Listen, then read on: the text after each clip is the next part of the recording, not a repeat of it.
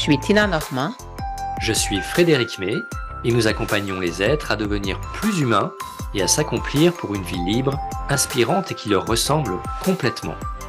Pour l'unique raison, tu as en toi le pouvoir de te réaliser.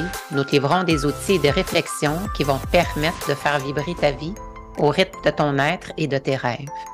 Alors, bienvenue sur ce podcast Sois, vibre, agis pour une vie pleine de sens et d'abondance.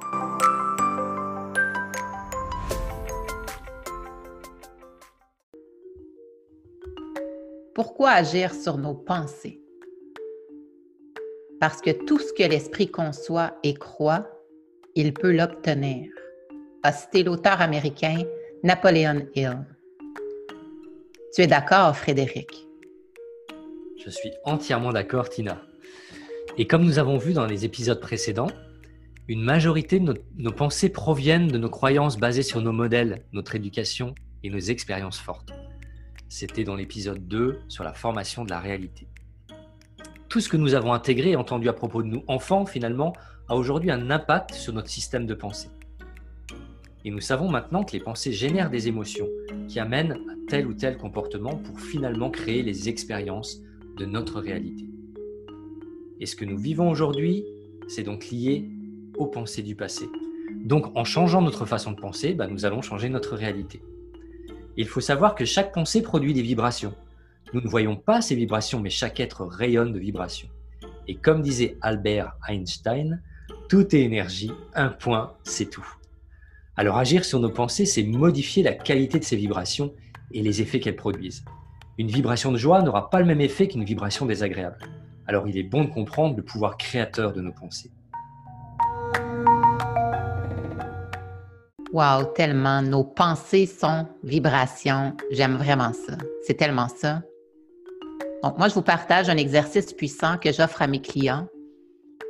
Il sera pour vous un bon outil d'éveil pour cultiver un bon état d'esprit, justement.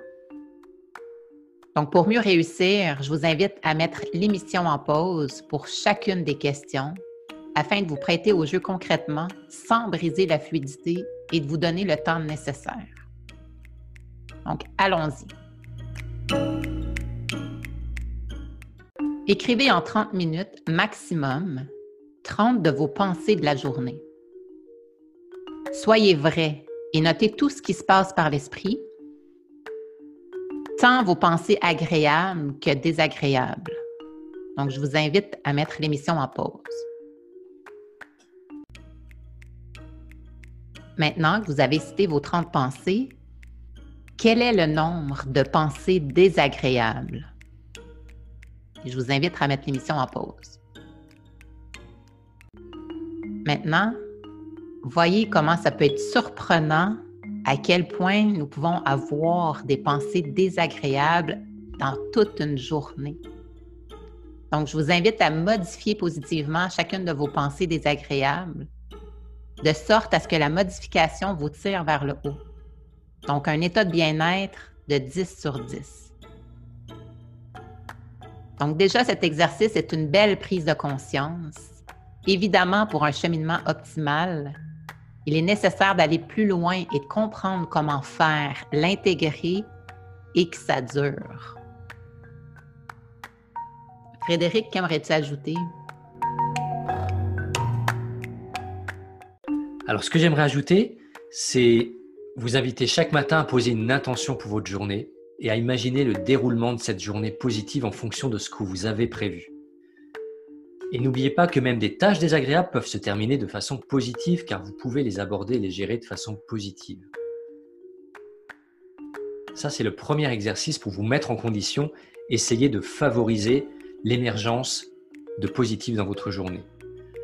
Ensuite, je vais rebondir sur l'exercice, sur ton exercice, Tina, qui est, génial. Faites-le, ça vaut vraiment le coup d'y passer du temps, de passer cette demi-heure-là.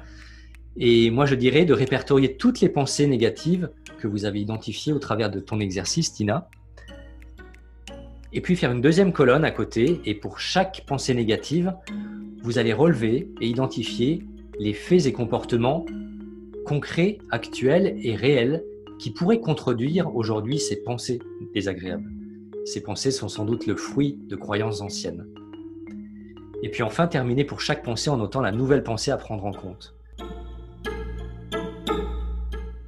Première colonne, vous répertoriez les pensées désagréables négatives suite à l'exercice de Tina.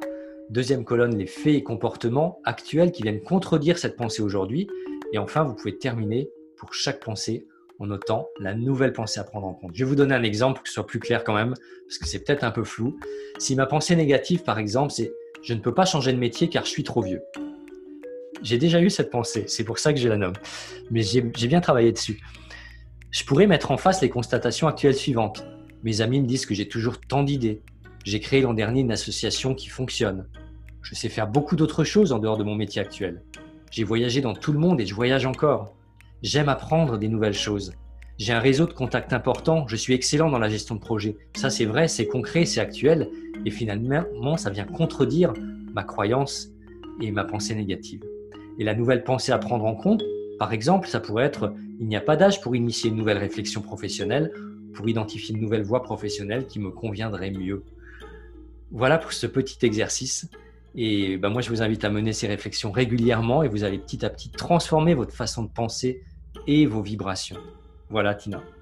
Wow, c'est vraiment complet. Donc, vous avez euh, du boulot et de très bonnes stratégies pour ce défi. Donc, faire vibrer vos pensées, c'est oser vivre une vie libre et pleine de sens.